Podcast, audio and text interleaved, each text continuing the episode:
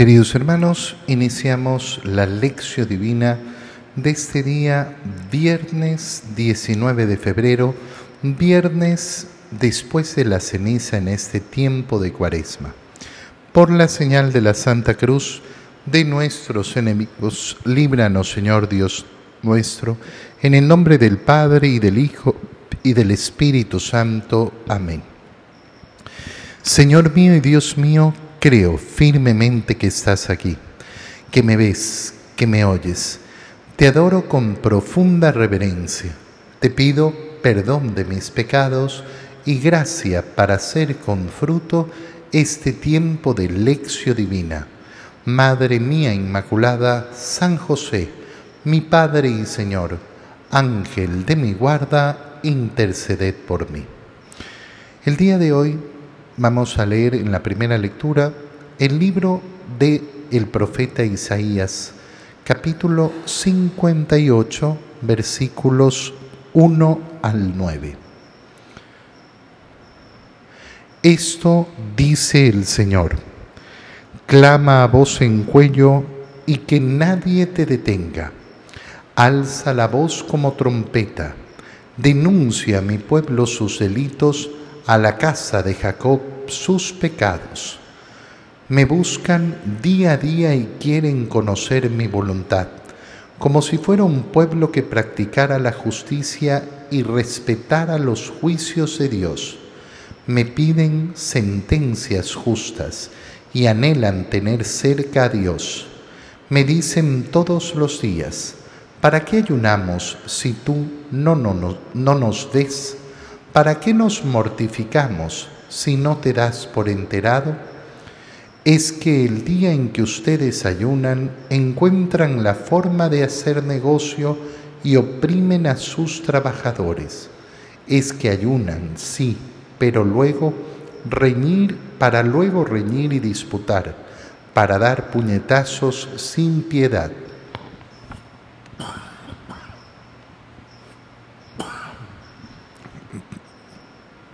Perdón. Ese no es un ayuno que hago oír en el cielo la voz de ustedes. ¿Acaso es este el ayuno que me agrada? ¿Es esta la mortificación que yo acepto del hombre, encorvar la cabeza como un junco y acostarse sobre saco y ceniza? ¿A esto llaman ayuno y día agradable al Señor? El ayuno que yo quiero de ti es este, dice el Señor, que rompas las cadenas injustas y levantes los yugos opresores, que liberes a los oprimidos, y rompas todos los yugos, que compartas tu pan con el hambriento y abras tu casa al pobre sin techo, que vistas al desnudo y no des la espalda a tu propio hermano. Entonces surgirá tu luz como la aurora y cicatrizarán deprisa tus heridas. Te abrirá camino la justicia y la gloria del Señor cerrará tu marcha. Entonces clamarás al Señor y Él te responderá. Lo llamarás y Él te dirá, aquí estoy. Palabra de Dios. Fíjate qué preciosa es la lectura del profeta Isaías eh, justamente en este primer viernes del tiempo de Cuaresma. Este viernes que eh, litúrgicamente es el viernes después de la ceniza. ¿Por qué se llaman estos días así? Porque hemos empezado la cuaresma el día miércoles de ceniza. Celebraremos el primer domingo de cuaresma este día domingo. Y entonces vendrán aquellas semanas de cuaresma, la primera semana de cuaresma, la segunda semana de cuaresma, la tercera semana de cuaresma, pero estos tres días entre el miércoles y el domingo son esos días que quedan entre el primer domingo de cuaresma y el miércoles de ceniza y adquieren ese nombre jueves después de la ceniza, viernes después de la ceniza, sábado después de la ceniza y qué bonito que en este primer viernes leamos esta lectura donde el Señor nos explica la profundidad de lo que es el buen ayuno. Nosotros sabemos que no tenemos obligación de ayunar los viernes de cuaresma. No es un mandato de la iglesia, pero eso no significa que no esté sumamente recomendado. Como mandato tenemos la obligación de hacer abstinencia, no comer carnes rojas. Pero qué bonito es cuando efectivamente las personas en su libertad, en su absoluta libertad, junto con la abstinencia que es debida para todos, además se preocupan de hacer ayuno. Cuando hablamos del ayuno, hablamos justamente de ese esfuerzo del alma por suprimir un instinto básico del ser humano. Nosotros necesitamos comer, sí, necesitamos comer. Y necesitamos comer varias veces todos los días. Pero sabemos también que podemos, en determinadas circunstancias, saltarnos una o varias comidas y no nos va a pasar absolutamente nada, en el sentido que no me voy a morir. Y eso es lo que se llama el ayuno, suprimir lo que es necesario para el ser humano. ¿Para qué? ¿Para qué suprimir lo que es necesario para el ser humano? Para que no nos domine la carne para que no nos domine la carne. Fíjate bien, ¿cuántas personas dicen siempre, es que yo no me puedo controlar, no, no, me puedo, no, yo intento, pero me enojo, siempre me enojo, me enojo, me enojo y termino diciendo esto y aquello. O yo no puedo controlar lo que digo y siempre estoy hiriendo a los demás con mis palabras. O yo no puedo controlar esto y lo otro y no sé qué. Y están convencidos muchas veces de que esto es verdad, de que no pueden controlar. Pero esto es una mentira. Claro que podemos controlar. Por supuesto que podemos controlar. Esa es la grandeza de la libertad del ser humano y justamente esa libertad se vive en la medida que yo logro ser dueño de mi propio ser. Y el camino más efectivo para ser dueño de nuestro propio ser es justamente ese control corporal. Y por eso el ayuno es un arma espiritual tan grande, tan fuerte, pero por eso también es un arma a nivel psicológico tan fuerte, para lograr efectivamente el control de mí mismo. Alza la voz como trompeta para que todos te escuchen. Quieren conocer mi voluntad, pretendiendo ser un pueblo que se comportara rectamente y respetara los juicios de Dios. Me piden sentencias justas y anhelan tener cerca a Dios, como si fueran en verdad personas que me están agradando. Fíjate cómo está iniciando eh, el profeta, eh, la lectura del profeta Isaías que hemos hecho. Quieren conocer mi voluntad, pero no hacen lo que me agrada. Quieren que yo les muestre mis bendiciones, pero no hacen lo que, yo, lo que me agrada. No vivimos cara a Dios y pretendemos las respuestas de Dios. Y después entonces viene la justificación. ¿Para qué ayunamos si no nos ves? ¿Para qué nos mortificamos? si no te das por enterado, si parece que no te interesara. Y entonces el Señor explica, es que ustedes ayunan y, y encuentran la forma de hacer negocio y oprimen a sus trabajadores. ayunan para luego reñir y disputar, para dar puñetazos sin piedad. Lo que nos está diciendo, por tanto, es no solo la importancia del ayuno, sino que el ayuno no puede ser simplemente un signo externo.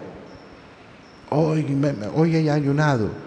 Ese ayuno llega justamente con un deseo de vivir verdaderamente el camino del Señor.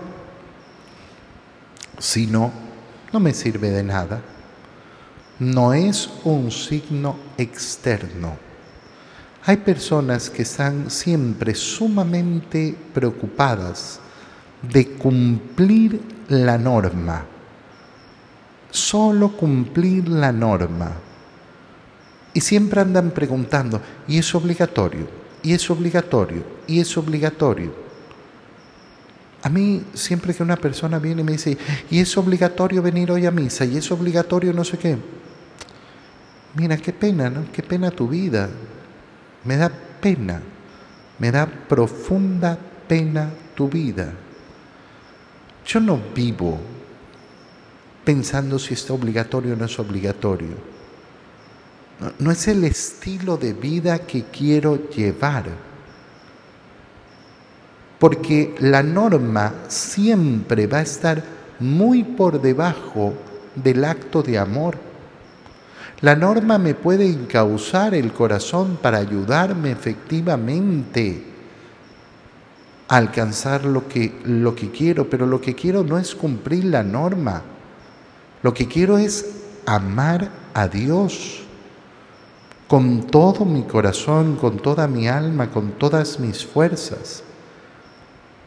Obviamente no va a existir el amor a Dios si ni siquiera hay el cumplimiento de la norma. Pero ese es el piso, lo básico, lo elemental. Y entonces el libro de Isaías lo que dice, mira, el ayuno lleva a la conversión del corazón de una manera profunda. ¿Para qué? Para vivir con caridad en primer lugar. Entonces el día de ayuno debe manifestarse sobre todo en un deseo profundo de tratar al prójimo como verdaderamente el Señor quiere que lo tratemos, es decir, con verdadero y profundo amor. Si no es para eso, entonces el ayuno se vuelve simplemente inútil. Ese no es un ayuno que haga oír en el cielo la voz de ustedes. ¿Acaso es este el ayuno que me agrada? ¿Es esta la mortificación que yo acepto del hombre? No. El ayuno que yo quiero va justamente hacia ese deseo de bienestar hacia los demás.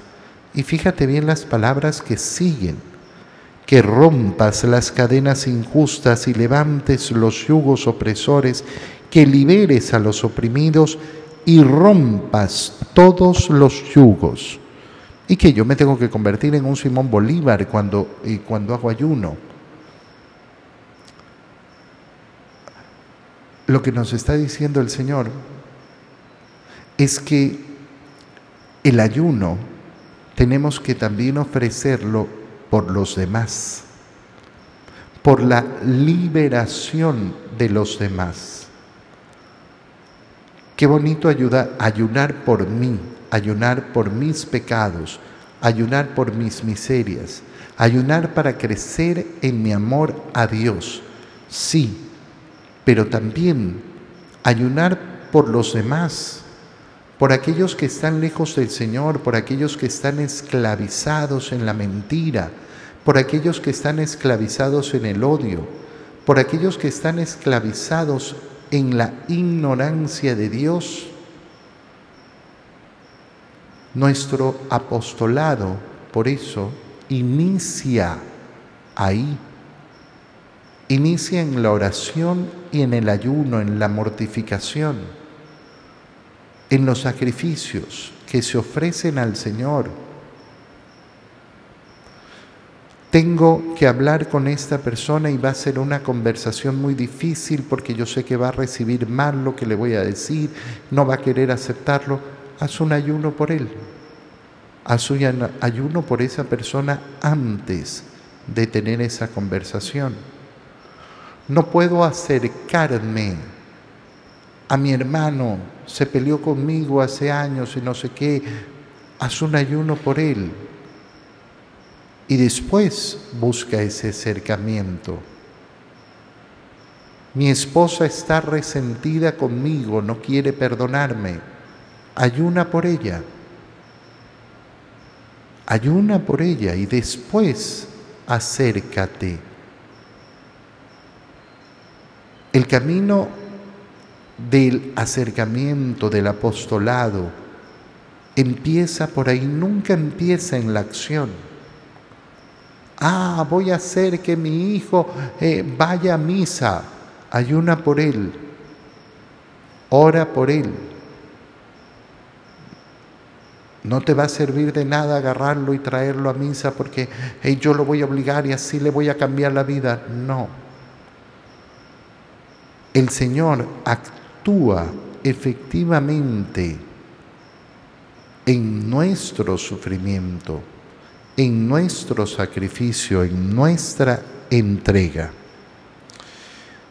En el Evangelio leemos el Evangelio de San Mateo, capítulo 9, versículos 14 al 15. En aquel tiempo, los discípulos de Juan fueron a ver a Jesús y le preguntaron, ¿por qué tus discípulos no ayunan, mientras nosotros y los fariseos sí ayunamos? Jesús les respondió, ¿cómo pueden llevar luto los amigos del esposo mientras él está con ellos? Pero ya vendrán días en que les quitarán al esposo y entonces sí ayunarán. Palabra del Señor. Fíjate cómo lógicamente hoy toda la liturgia nos está invitando a reflexionar sobre el tema del ayuno, que como hemos dicho, ayuno propiamente, la palabra ayuno, se refiere al tema de la alimentación. Pero cuando hablamos de esas tres condiciones que se cumplen o que buscamos cumplir, en este tiempo de cuaresma, es decir, el ayuno, eh, la oración y la caridad. Obviamente que estamos entendiendo la palabra ayuno en su contexto mucho más amplio, que abarca todo sacrificio y toda mortificación que podemos ofrecerle al Señor. Muchas personas a veces tienen problema porque no han escuchado la palabra mortificación. Mortificación es una palabra muy bella porque la leímos ayer en el Evangelio. El que quiera venir detrás de mí, que muera a sí mismo. ¿Qué es mortificarse? Mortificarse está mal empleada en esa forma popular en que la usamos, eh, eh, en que la usamos hoy en día. Ay, esta persona me mortifica. La mortificación es morir a uno mismo. Morir a uno mismo. Eso significa mortificarse. Es decir, quitarse gustos a uno mismo no quitarle los gustos a los demás. Y entonces ahí es cuando viene ese uso de la palabra mortificación. ¿Por qué? Porque el otro se vuelve la mortificación. El que me mortifica, el que me quita los gustos. No, mortificarse es para mí, para quitarme yo los gustos. Y entonces, claro, la palabra ayuno en este sentido cuaresmal tiene toda esta implicación.